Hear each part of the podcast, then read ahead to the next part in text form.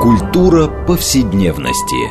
Здесь мы говорим о том, что формирует и наделяет смыслом наше прошлое, настоящее и будущее. Ведущая, главный редактор издательства «Новое литературное обозрение» Ирина Прохорова. Культура повседневности. Программа предназначена для лиц старше 16 лет.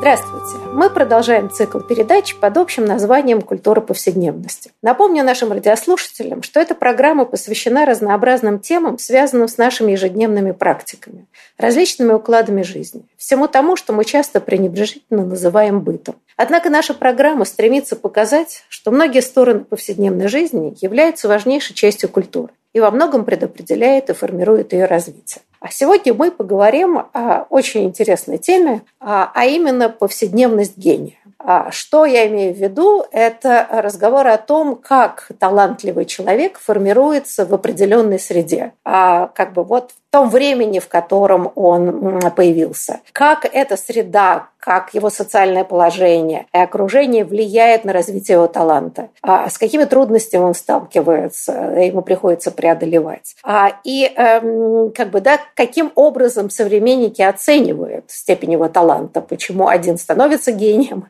а другого не нарекают. А, ну и вообще разговор о том, а можно ли вообще воспитать гения, а, или это совершенно невозможно. И вот на эту тему мы сегодня поговорим с нашими гостями. Я хочу представить их вам. А, Мария Неклюдова, историк культуры, кандидат философских наук, заведующая лабораторией историко-культурных исследований Шагир Хикс и профессор Шанинки. Мария, здравствуйте. Добрый день. А, и второй наш гость Юлия Казанцева, музыковед, кандидат искусствоведения, пианистка, лауреат международных конкурсов, приглашенный лектор Московской филармонии, автор книги «12 вечеров с классической музыкой». Юлия, здравствуйте. Здравствуйте. Я Ирина Прохорова, главный редактор издательства «Новое литературное обозрение», ведущая программы. Ну, в общем, как обычно, а, ну, как бы тема а, нашей беседы формировалась под впечатлением от книги недавно вышедшей, э, э, известного немецкого э, историка а, Норберта Элиаса, который называется «Моцарт к социологии одного гения», где он, собственно говоря, и пытается показать, ну, так, если в шутку сказать, как Моцарт вышел в гении а, и почему, почему он заслужил такую репутацию. А, и, собственно говоря, да, его трагическая судьба рассматривается Элиусом вот когда в контексте той эпохи, в которой он жил. А, и э, хотела бы просто сначала, прежде чем мы начнем говорить непосредственно о Моцарте, а, вот поговорить немножко о категории гения. А вот что такое гений? А, вот это, э, как бы, это, это понятие, да, включающее очень много характеристик, оно, так сказать, от века или это как бы феномен, социальный феномен относительно недавний? Вот с какого момента в европейской культуре э, появляются люди, которых, вот, так сказать, да, характеризуют как гении? А вот можете как-то на эту тему? Ну, давайте я попробую начать. Э, э, ну, ну, то есть талантливых людей много, да, одаренных, но не всех как-то нарекают гениями, да? Вот что это такое, что это за концепция такая? Да, простите. Интуитивно могу сказать, что эта категория, конечно, скорее романтическая, во всяком случае, в том виде, в каком она дошла до нас и в каком виде, в том виде, в котором мы используем ее сейчас. Хотя само понятие гения, оно, конечно, существовало и в античности, как мы помним, у Сократа был гений, но его гений – это был дух, который ему являлся. И э, современное понятие, ну, романтическое понятие гения, она, конечно, связана с идеей э, вот этого вот, да, явления некого духа, э, который диктует что-то свыше поэту или музыканту или художнику, но она уже все-таки достаточно далеко отстоит от этого античного понимания. Гений, ну, я бы сказала, что, конечно, идея гения, она во многом связана как раз ровно с тем, о чем пишет Норберт Элиас, э, с изменением структуры общества и того места, которое искусство занимает в обществе. И опять-таки э, идея гения как он и показывает, практически невозможно в более ранней эпохе, чем начало XIX века, когда формируется эстетика романтизма. Поэтому, в принципе, вот такой культ гения, он, конечно, э, это вещь новая. Другое дело, что уже в XVIII столетии э, было, был культ э, великих людей. Великих людей не только исторически, ну, не только политически, но и писателей. Скажем, Вольтер или Руссо. Да, люди с абсолютно общеевропейской известностью, которым в каком-то смысле поклонялись, перед которыми, но вот Считали ли их гениями? Нет, пожалуй, нет. Э, там были другие категории. Да, я полностью соглашусь и добавлю, что, как Элиас пишет, что Моцарт родился гением до эпохи гениев – то есть вот тот 19 век, когда появляется такой ореол вокруг художников, в широком смысле, композитор, художник, поэт, такой ореол избранности, вот он гений, о нем говорят с придыханием, и он свободный художник, он творец, его посещает вдохновение – само слово-то вдохновение, его еще не было во времена Моцарта и во времена Баха и Вивальди. Они считали себя не то что ремесленниками, они тоже так себя не считали, но вот у них есть музыка, это их дело. И ведь, по сути, Моцарт, он кто, если говорить на языке того времени, он как обслуживающий персонал, да? И его могут любить, его могут осыпать подарками, там, портреты писать, о нем говорить, что он чудо света, но при этом он остается все равно обслуживающим персоналом, не гением. То есть при жизни его гением не считали, а чудо светом в какой-то период, вот в детстве, да, его так считали. Вундеркинд, чудо света, как писали. Да, знаете, ну вот это очень важный вопрос, который э, затронули о социальном положении да, музыкантов в ту эпоху. Но вот то, что э, Норберт Элиас э, говорит, да, с очень гением, то, что чувствовал Моцарт, но не, не признавало общество, да, что э, талантливый человек, именно благодаря своей одаренности, а, он эм, как бы становится на одну доску с привилегированными сословиями. То есть он сам себе создает сословие, да, потому что талант а, значит, он равен аристократии. И это, конечно, идея, которая начинала развиваться в эпоху просвещения, но нашла себе э, вот как бы да, выражение и признание только в XIX веке, Мария, это правильно говорите, да, в эпоху романтизма, когда начинает складываться концепция наций, которая строится, да, прежде всего, на идее национальной культуры. И вот тут появляются те самые гении, то есть их назначают, да, которые вот в эту обойму, в этот канон начинают входить. Ну, причем чаще всего заслуженно. Но вот эм, действительно, может быть, подробнее остановимся. Вот эта парадоксальная ситуация, в которой появился эм, Моцарт, как Элиас пишет, что он пошел, такой в переходную эпоху попал и в чем его и, в общем, трагедия. А вот, может быть, чуть поподробнее мы поговорим вот об этой социальной среде, да, вот бытование гения, собственно, вот в социальной среде, а, и его специфика. Вот, да, Юлия сказала, действительно, идея, что Моцарт был фактически обслуживающим персоналом, слугой, для нас, наверное, кажется диким, да, потому что мы не очень как-то это понимаем.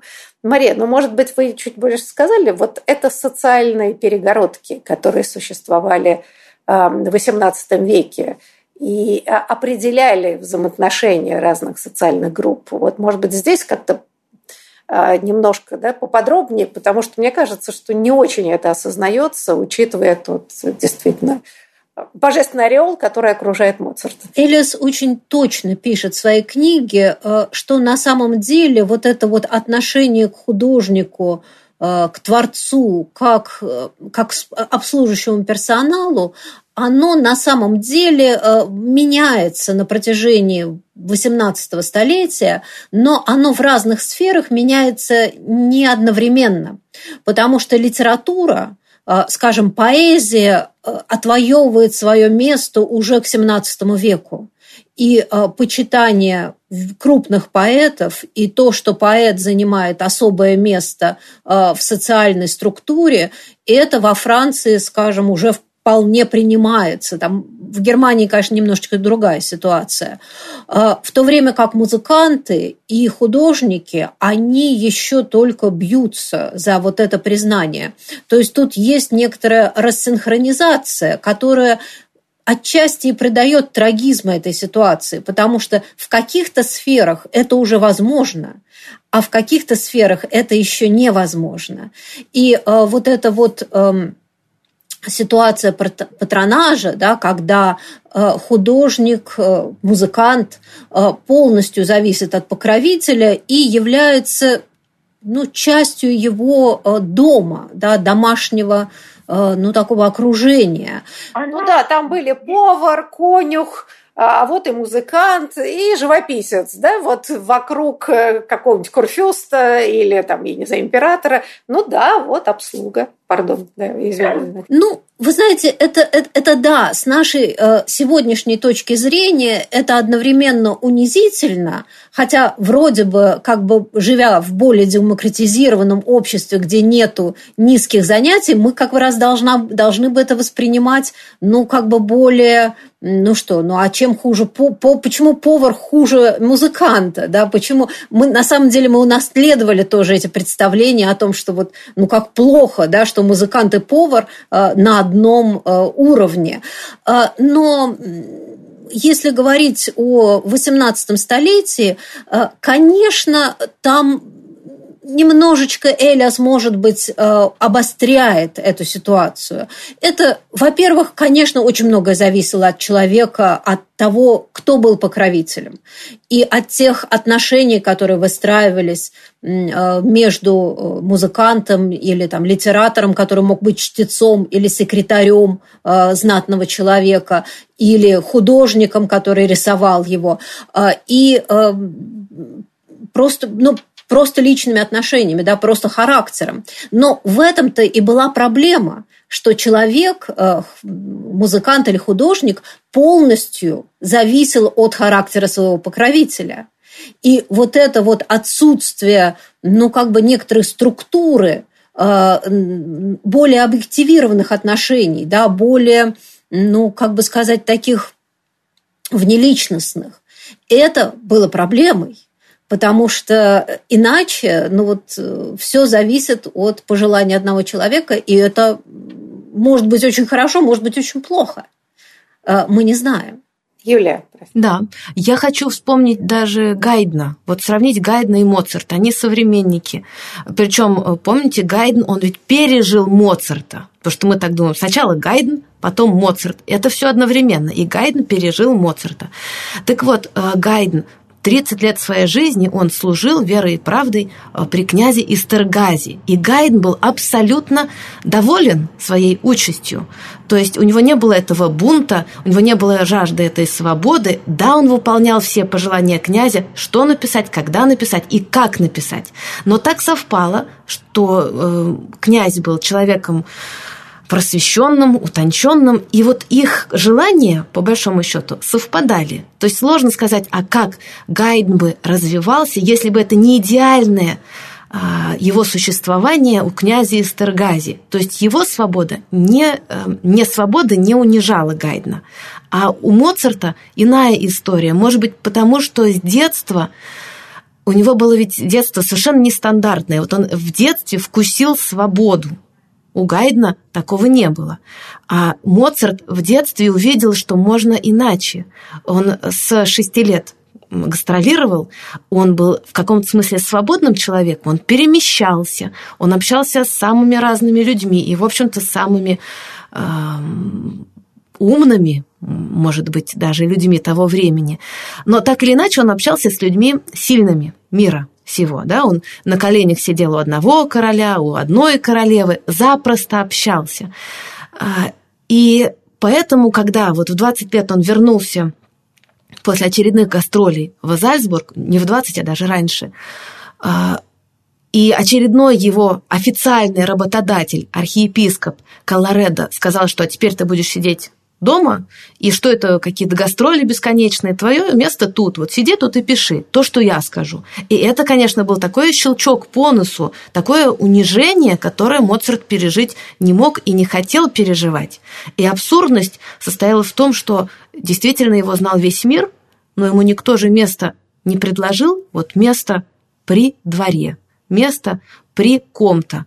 И он состоял вот при архиепископе Зальцбургском. И это был самый, наверное, тяжелый период его жизни, когда он должен был в Зальцбурге, как в тюрьме, сидеть и выполнять желание архиепископа, который не как князь из Тергази. Архиепископ музыкой особенно не интересовался.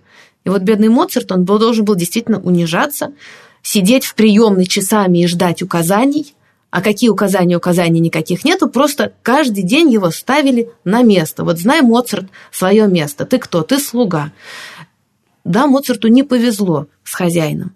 И поэтому такой бунт у него назрел, и поэтому Моцарт становится одним из первых свободных музыкантов в истории, и за это он поплатился.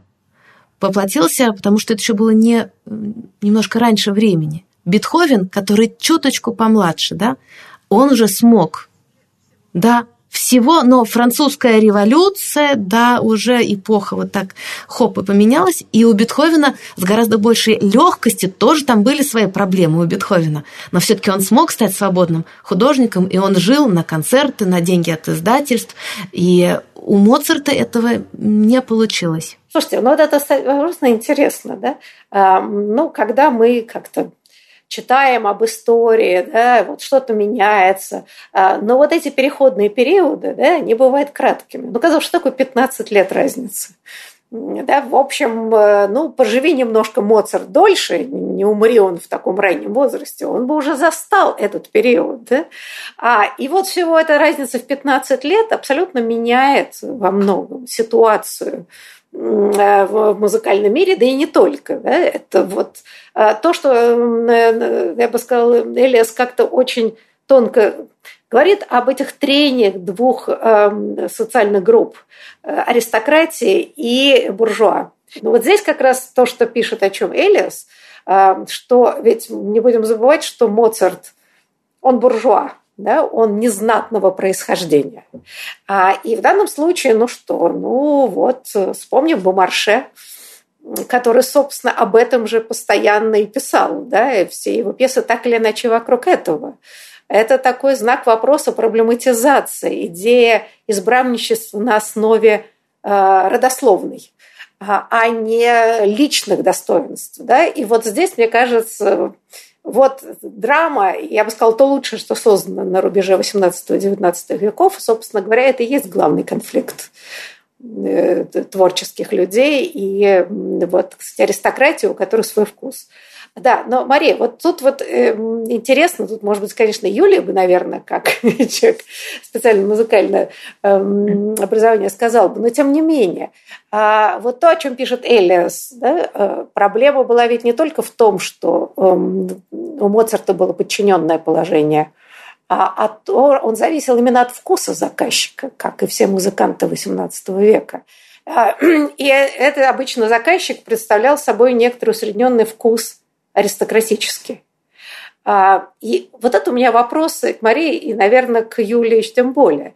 А, никакого свободного художника не было, да, вот вам диктует среда, если вы это не выполняете, вы не, не получите место, вам будет не на что жить, вам придется осваивать другие профессии. А, тогда вопрос, все-таки таланты-то ведь появлялись прям скажем, да, ну вот Бах, да, его семья, вот вам Моцарт, вот вам Гайден, а, э, да, а, как, как это все-таки происходило, вот, да, где здесь были какие-то компромиссы э, между заказом, ну, у нас есть и вообще-то печальные примеры такого коллективного заказчика советского времени, когда надо было написать о том-то, о сём-то. И, как правило, значит, вот про борьбу рабочего класса и все прочее. Как правило, это плохо получалось. А вот как-то в 17 веке все-таки получалось. Я, когда веду лекции о Моцарте, я начинаю с того, так коварно, начинаю с того, что ставлю фрагмент концерта Мыслевичика или Дусика. И говорю, вот, идеальный Моцарт, да, такой солнечный, такой радостный, вот то, что мы представляем, что такое Моцарт, солнечный Моцарт, квитэссенция вот этого счастья какого-то неземного, да, и ставлю Дусика или Мыслевичика. А потом говорю, что, извините, друзья, это был не Моцарт кто такой Дусик, да? Вот, да, музыканты знают, может быть, э, любители искусства знают, кто такой Мыслевичек. Это замечательные композиторы, а, современники Моцарта. И действительно, вот только зная ну, Моцарта мы знаем.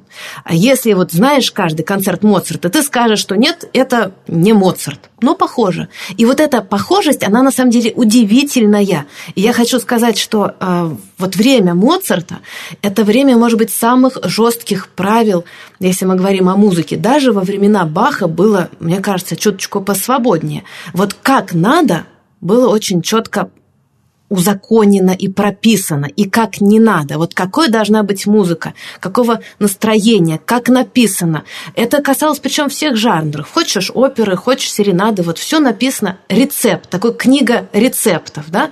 А ты повар, твое дело маленькое. Ты, в общем-то, по этим рецептам должен сделать блюдо, и свободы у тебя не так уж много.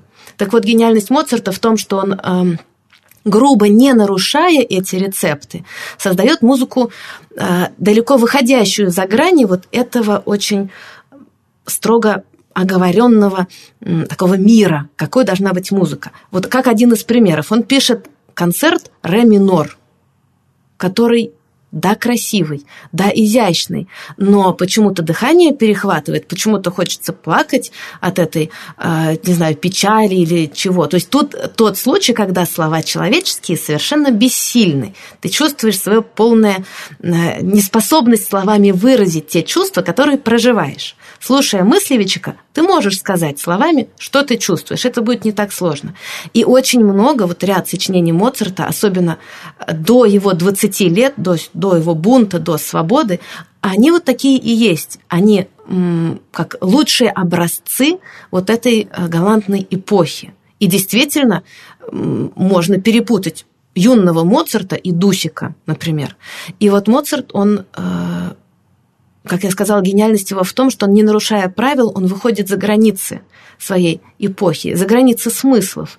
И да, вот и Элиас это пишет, и я хочу это озвучить, что тот же ре минорный концерт, почему мы его берем, он как знаменитый такой шедевр, да, Моцарта, он его написал, и сразу же вслед за этим концертом пишет ряд стандартных таких, а, привычных слуху публики того времени концертов – чтобы вернуть публику, если он ее напугал, своим инакомыслием, вернуть обратно, что он все в порядке, я, я нормальный, я такой, как вы хотите.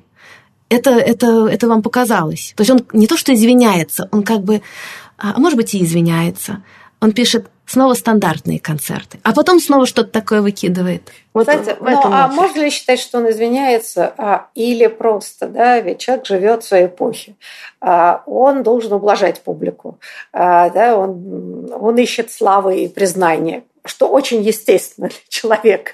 Эм, и денег. Эм, и денег, денег в том числе. Да? А, ведь человек может метаться. Да? Вот он вышел за рамки, но потом подумал, может быть, что-то он сам тут начудил нет, я вернусь в привычное. Да? Здесь же может быть не обязательно конъюнктура, а это ведь может быть и борьба с самим собой, эм, да, с какими-то собственными интуициями, которые не поддерживаются ничем, э, кроме его представления, да, не находят отклика извне, например. Э, тут, наверное, более сложная ситуация, когда человек прокладывает некоторый новый путь, ему приходится мириться или даже не мириться иногда с тем, что как бы он не получает благословения со стороны, он должен руководствоваться а, либо своими какими-то внутренними интенциями, но в том числе и большими сомнениями. Знаете, вот придется мне прервать дозволенные речи, потому что нам нужно уйти на перерыв. Но после него мы обязательно продолжим разговор о Моцарте, вообще идее гениальности и той специфической эпохи, в которой он вырос и состоялся как человек поистине гениальный. Так что, пожалуйста, не переключайтесь.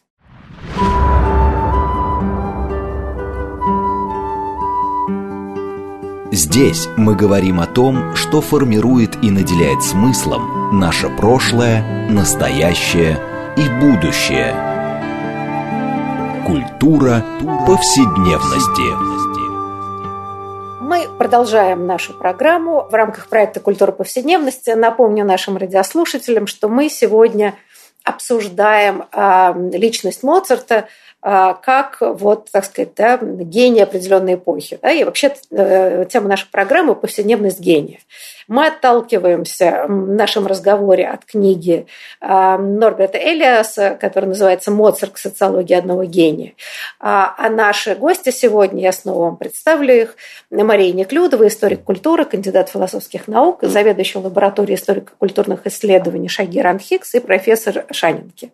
И второй наш гость Юлия Казанцева, музыковед, э, кандидат искусствоведения, пианистка, лауреат международных конкурсов, приглашенный лектор Московской филармонии и автор книги «12 вечеров с классической музыкой». И я Арина Прохорова, главный редактор издательства «Новое литературное воззрение», ведущая программы. А вот, э, Мария, я хотела вас все-таки вернуться немножко к литературе. А вот эм, до перерыва Юлия говорила о том, что специфики музыкальной эпохи XVIII века была в том, что были очень жесткие требования к жанрам. А, и как бы если их не соблюдать, то публика слушать вас не хотела. И XIX э, век еще не наступил, когда гений стал выражать себя, и, значит, как бы публика должна была бы его внимать и как бы расти над собой. Вот такой ситуации пока не было. Да, а вот в литературе разве не было жестких жанров? Ну, например, в поэзии, да? Где тоже, в общем, эти самые рецепты, как правильно должна быть написана, там, я не знаю, поэма, ода, еще что-то. Разве не было похожих ситуаций, например, в литературе? Безусловно. И если говорить о том, что вот XVIII век – это переходная эпоха, то это, кроме всего прочего, эпоха переходная от вот этих вот э, жестких правил, э, когда с этими правилами, они же ведь не просто так появляются. С ними связаны еще и поним, особое понимание социального престижа, потому что, особенно в литературе, наверное, в меньшей степени в музыке, когда литература начинает утверждать себя как э, некоторое независимое э, поле деятельности, то э, наличие правил – наличие э, правил, причем восходящих к античности, э, наличие того, что можно показать на пальцах, что такое хорошая литература. Хорошая трагедия, да, это где есть э, единство времени действия э, и места, ну и так далее. Э, вот это все, оно как бы э, гарантирует место литературы, показывает, что это не просто так, что это некоторое занятие, которое имеет свои правила, а не просто времяпрепровождение. А, вот, поэтому а, у правил у них есть как бы оборотная сторона. Другое дело, что к XVIII веку, и особенно к концу XVIII века, такой, а, такое понимание эстетики, оно, конечно, устаревает.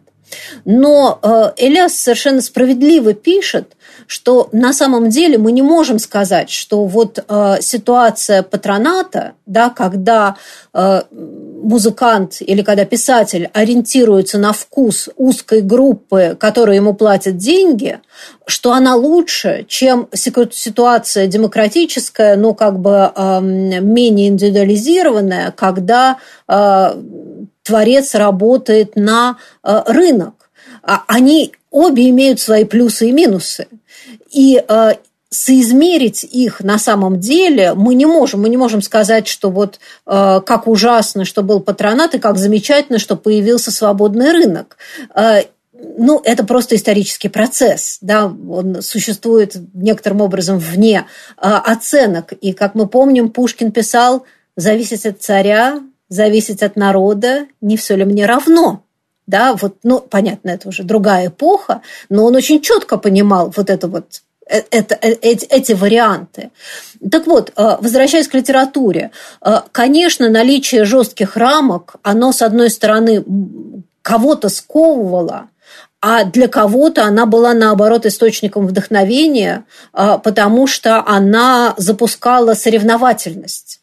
Сделать вот да, из тех же кирпичиков построить что-то новое. И э, у Паскаля есть слова, которые я очень э, люблю цитировать, сейчас близко к тексту не, не, не точно. Э, он пишет, ну и что, что все уже сказано, зато порядок слов мой. И вот это вот порядок слов «мой», да, это вот как раз э, описывает вот эту ситуацию работы в очень жестких рамках, когда действительно ощущение такое, что э, ну вот все уже сделано, да, что, что можно было сделать э, в области словесности. Э, поэтому Видимо, это все-таки зависит от, э, помимо всего остального, и от типа таланта. И, конечно, вот тут вот э, этот самый э, пример Гайдена и э, Моцарта, он действительно очень показательный. То, что хорошо для одного, э, смерть для другого. Ну, да, это видимо, связано как-то вот, ну, с характером дарования и, конечно, с характером просто человеческим. Мне кажется, что Элиас, э, тут очень важно все-таки, что эта книга пишется, ну, видимо, задумывается в 80-е годы, поскольку это все-таки наброски, да, которые он не успел сам закончить. Э, в 80-е годы как раз э, в историографии, да и не только в историографии, в социологии идут очень бурные споры о том, что такое такое биография и как ее писать. И на эту тему высказываются, ну, буквально лучшие историки. Да, там э, Легов пишет большой большой текст об этом. Э, Джованни Леви, который тоже пишет тоже большой текст. А Бурдье, который пишет о биографической иллюзии. Ну, то есть просто имена да, такого э, первого плана. И э, вот то, что делает Элиас, это во многом встраивается вот в эти искания, каким образом, сохраняя уникальность человека и уникальность таланта, описать его через среду. Да, потому что здесь есть, конечно, некоторый парадокс. Знаете, но вот все-таки эта идея, да, когда идет перелом от э, покровительства да, э, к, как бы, к публике. А, есть здесь целый ряд парадоксов. Но действительно, это я бы сказала так, творческому человеку всегда сложно и плохо в каком-то смысле. С одной стороны, он хочет творить, с другой стороны, ему надо кормить себя и часто семью. Э, да? И вот как здесь совпасть и, значит, не потерять себя, это, это, наверное, вечная история. Но, знаете, меня вот что интересует. И я часто это спрашиваю, задам вопрос вам. Э, Юля, начнем, может быть, с вас. А вот эта вот любопытная история. Да? Значит, 19 век, начинается демократизация жизни э, низшие социальные слои как бы, да, получают больше прав. Вот рынок да, начинается. Действительно, литература чуть раньше э, входит в свободный рынок, но и в XIX веке подтягиваются другие виды искусства. А, и, казалось бы, да, теперь творческие люди работают не на аристократов, на узкую группу, а на широкую публику. При этом, при этом романтическое сознание работает идеей презрения к толпе. А, то есть, грубо говоря, э, твой кормилец теперь, извините, толпа. А, так сказать, ну, простите, публика, да, назовем это. это. А, и, да, становятся профессиональные литераторы, музыканты, художники, которые зарабатывают своим трудом, собственно, для публики тогда откуда появляется это странное презрение, собственно говоря, к этой публике, что я творю не для нее, я творю исключительно для себя. Это ведь и большая иллюзия. Здесь есть какой-то невероятный парадокс психологический. Вот, Юля, как вы можете это объяснить? Первое, что приходит на ум, вот пройтись по композиторам, потому что даже одного внятного ответа у меня нет. Действительно очень интересно, откуда это взялось. Вот если первый официальный романтик Шуберт, да? А, Шуберт, он вообще отдельная история, потому что а, из всех композиторов, как я его понимаю, это какой-то блаженный. Вот он действительно писал не для кого. Ему, его не так заботило вообще, прозвучит его музыка, не прозвучит его музыка, и как вы знаете, прозвучала та там одна десятая часть, если не меньше, из того, что он написал. И Шуберт был совершенно не приспособленным к жизни. То есть он не умел выстраивать отношения с публикой, э, с издателями, с работодателями. И поэтому в 31 год умер, да, так его никто не узнал и не услышал почти что там, кроме его песен, например. Э, или Шопен. Э, он выстроил очень интересные отношения с публикой. Мне кажется, стоит остановиться на нем, потому что Шопен из-за слабого здоровья мог играть только раз в год – ну, несколько раз в год. И когда публика знала, что этот пианист, он появляется вот только вот в эту дату, вы понимаете, какой ажиотаж? Э, как можно билеты продать хорошо. И Шопен не специально это просчитывал, просто у него так сложилось, что действительно у него здоровье слабое, он не может чаще, он там потом месяц будет восстанавливаться. Но Шопен, который не любил играть публичные концерты, ему это было тяжело морально и физически. И вот он, играя так очень редко, создавал ажиотаж вокруг себя. Поэтому у него не было презрения к публике, у него было полное дисконнект с публикой, вообще непонимание. Вот он отдельно, публика отдельно. И это ему помогало.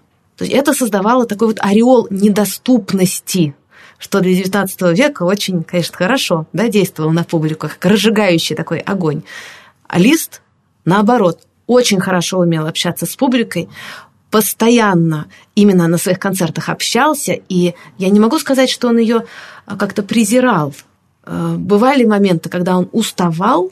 Это я к чему веду, что, может быть, среди композиторов я не так часто встречала вот чтобы какой-то композитор сказал, что вот я презираю там вкусы публики. Бывают моменты усталости, а, но... То есть романтического вот, высокомерия среди музыкантов было меньше, чем среди поэтов? Ну, Вагнера, Вагнера, мы, Вагнера мы не берем. Вот Вагнер, он отдельно, да, романтик, 19 век, у него высокомерия хватало, по-моему, вот он, наверное, за всех ответил, за всех музыкантов. У него столько было что на всех вот если распределить, то получится поровну. Да, но вот, Мария, как вы считаете, ну это же все-таки был такой интересный феномен э, социальный и культурный, да, что такой вот действительно в противофазе. Значит, если вы так высокомерно, значит, презираете э, толпу, да, как часто поэты говорили, то надо было тогда оставаться среди аристократии, значит, да, вот она ценила изысканности. А вот, вот что произошло, да, ведь это как бы плохо согласуется, если мы так исключительно в логической э, цепочке. Ну как так, да? Э, творческие люди стремились к широкой аудитории, да, завоевать ее, потому что им было тесно в узком аристократическом кружке, у которого тоже было ограничены эстетические представления. Но при этом надо было вставать в такую позу идеи, что вот ни от царя, ни от народа мы не хотим зависеть. На самом деле э, в области литературы это действительно появилось раньше, потому что, э, ну, скажем, опять-таки уже в конце XVII века все вполне понимали, что надо печататься, что не надо оставлять книги в рукописях, а, что раньше было совершенно нормальным там, для аристократических писателей.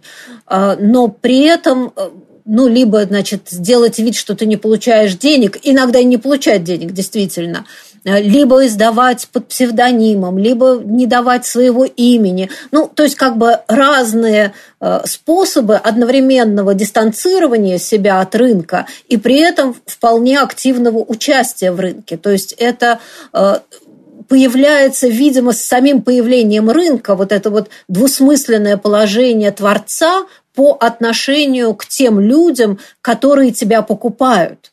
Потому что ну, то, что мы сейчас совершенно не ощущаем, а, скажем, э, писатели 17 века очень остро ощущали, они говорят, как э, за там, несколько су там, или э, за, там, я не знаю, луидор меня можно купить.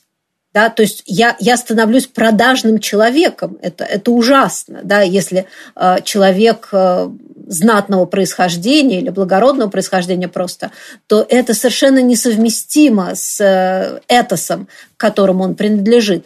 Э, поэтому тут вот это вот э, этот парадокс, он, видимо, вообще связан с творчеством.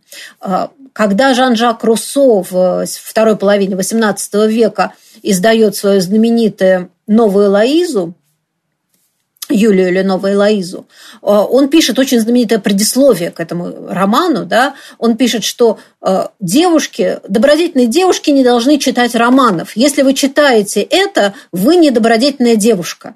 Ну, это такой, да, вот э, антиприем, который гораздо эффективнее, чем любое э, завлечение, да, потому что, естественно, э, на это читатель реагирует, и женская аудитория у этого романа была, судя по всему, гигантская. Э, в каком-то смысле, в первую очередь, был адресован женской аудитории. Вот, поэтому когда поэт-романтик говорит, что «подите прочь», ну, в каком-то смысле это служит и тоже э, и для привлечения, да, потому что, ну, когда ему говорят «поди прочь», ну, хочется подойти и послушать, что же там происходит. Вот, поэтому Тут есть и элемент, конечно же, приема, но есть и некоторое вот это структурное противоречие, которое неизбежно присутствует и которое, скажем, в случае поэтов-романтиков, но опять-таки, как мы знаем и по Пушкину, а, оно превращается в то, что э, произведение становится многоуровневым. И э, есть часть, которая предназначена кругу поднимающих, и как бы написано специально для них, а есть то, что для более широкой аудитории, э, которой хочется э, ну, чего-то, которая, ну, видимо, не способна воспринять всю глубину. То есть вот это вот э, спрятанные какие-то смыслы для узкого круга посвященных и более широкий сюжет для всех остальных, это тоже некоторый способ вот как бы сказать, существовать в этой э, ситуации двойных ценностей. Знаете, но вот у нас не так много времени осталось. Я хотела все-таки вернуться к еще одной мысли, высказанной Элисом. Это все-таки, да, вот как, как все. Ну, Моцарт состоялся как такая невероятная величина. Это все-таки его, так сказать, семья, воспитание. И много написано о том, как отец его муштровал, а, и с ранних лет его как бы, да, карьеру выстроил ему уже заранее. А, в этом смысле вот интересно, да, Элиас показывает разные стороны. И трагедия, которая стояла за этим, потому что а, Моцарт долго подчинялся отцу, чуть ли там до 25 лет, пока не женился. Но с другой стороны, а, отец дал ему колоссальный вот такой, да, ну, то, что мы сейчас сказали, такой бэкграунд культурный и профессиональный. Э, так вот, в этом смысле, как мы можем посмотреть на музыкантов той эпохи, они все получали такое фундаментальное образование, да? Или все-таки здесь Моцарту повезло, что позволило ему все-таки подняться на ступени выше? Юлия, вот что вы скажете? Ну, как раз фундаментальное образование, оно такое очень в кавычках. Если говорить об образовании Моцарта, оно было очень условным. То есть, с нашей точки зрения, он даже был скорее необразованным человеком. Он знал там несколько языков и знал все-все про музыку. Остальные сферы его не очень интересовали. И опять, если вот сравнивать, эм, да, чтобы голословно не быть, например, Иоганн Себастьян Бах, гениальнейший, величайший композитор, что у него с образованием? У него не было такого э, великого педагога отца, но у него была традиция семейная, то есть все бахи обучались музыке. Какое-то время отец, потом дядя с ним занимался, потом родной брат старший занимался. То есть у него не было а, такого в этом смысле удачного детства. Но результаты у него не хуже, чем у Моцарта. То есть э, тут скорее о карьере. Да, вот талант, вернее, не талант, а гениальность, она все равно, мне кажется, если ты гений, то ты гений. Тут уже вот как бы педагогика бессильна.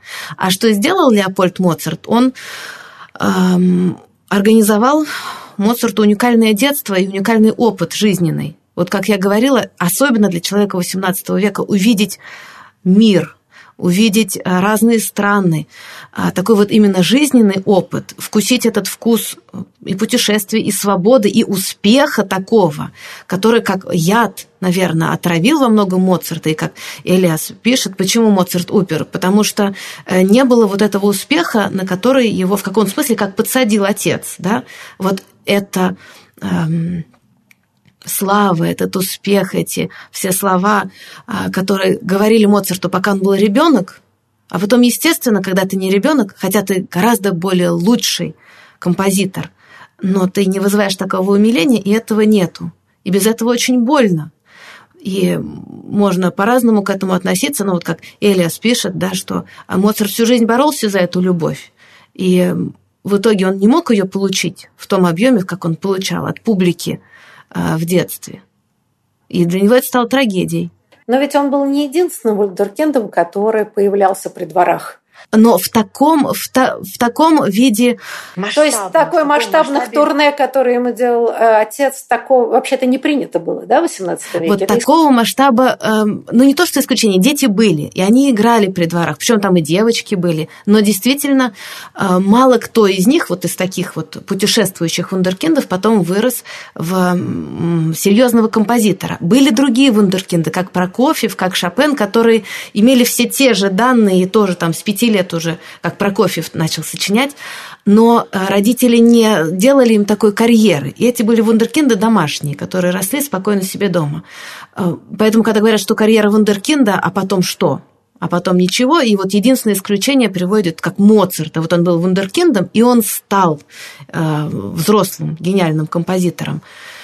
Э, другие вундеркинды были, но не так активно концертировали. Ну или Мендельсон, да, он выступал, он с детства выступал, он стал гением, но все равно такого концертного а, дет, детства все-таки у него не было. То есть это несопоставимо с Моцартом просто по объему, да, по объему концертов, по вот этому охвату. В этом э, смысле Моцарт уникальный вундеркинд. Ну, вот как бы осталось у нас буквально две минуты. А, Мария, а все-таки да, а, вопрос, который остается, Элиас об этом э, как-то пишет, да, но остается вопрос так все-таки гений э, исключительно рождающийся, а Элиас пытается показать, что талант есть талант, но гений воспитывается. Э, с одной стороны семьей, с другой стороны средой и э, характером внутренним и так далее. И все-таки э, все-таки что здесь первоочередное? Потому что мне кажется, что в современном таком, да, в представлении общественном, что вот ты родился гением, ну вот ты и произрастешь. И тебя мучает, даже оно может быть и лучше, потому что да, это есть такие страшные теории. А, все-таки, все-таки выйти в гений можно в совокупности каких-то обстоятельств. Или талант все перекроет? Пардон за этот вульгарный вопрос, но, кстати говоря, он очень часто возникающий. Да. Мне кажется, что Элиас очень э, точно пишет о том, что на самом деле это одна из самых больших загадок, э, загадка вкуса и загадка того, каким образом все-таки происходит этот отбор потому что мы довольно много говорим о вкусе эпохи и о соответствии вкуса эпохи, но э, и мы можем описать этот вкус эпохи, но из чего он появляется, в общем, довольно трудно сказать. И э, вот с Моцартом он, да, он, конечно, гений, но э, он гений еще и но, но вкус эпохи, да, поддерживал этот гений, а потом не поддерживал. И вот из этого и родилась эта трагедия. А, нет, ну, одним словом, это на это ответить невозможно. Загадка, загадка. На самом деле нет у нас уже времени на обсуждение, но Тут же есть еще интересно, что вкус других эпох меняет отношения. Ну, там, да, классический пример. Шекспир был забыт лет на 200, если не больше. А потом, в конце XVIII века, когда потребовалось поиски отца-основателя национальной литературы, вот Гарик поднял его на щит, великий актер Гарик, и как бы заново открыл для э, публики. Да, да, да. да. Нет, э, Шекспир в Англии э, всегда был важен. Другое дело, что в совсем другом виде и другой Шекспир. Э, вот, там другие пьесы в других обработках, это действительно, ну, как бы, это, это известно. В мире, конечно, романтики сотворяют Шекспира. Ну, как бы, да, его вот в основании традиции все-таки это уже романтическая эпоха. Да, так что здесь, я бы сказала, такой Э, пул, если можно сказать, набор гениев больше, чем может быть все признаны, да, то есть меняющаяся эпоха и так далее открывает или переоткрывает талантливых людей, которые оказываются в забвении а, в предыдущую эпоху. Ну, в общем, эта тема неиссякаемая, надеюсь, мы когда-нибудь вернемся к ней снова. А я хочу поблагодарить гостей. Большое вам спасибо за интересную беседу. И надеюсь, до будущих встреч. Я надеюсь. Спасибо большое. Спасибо. Всего доброго.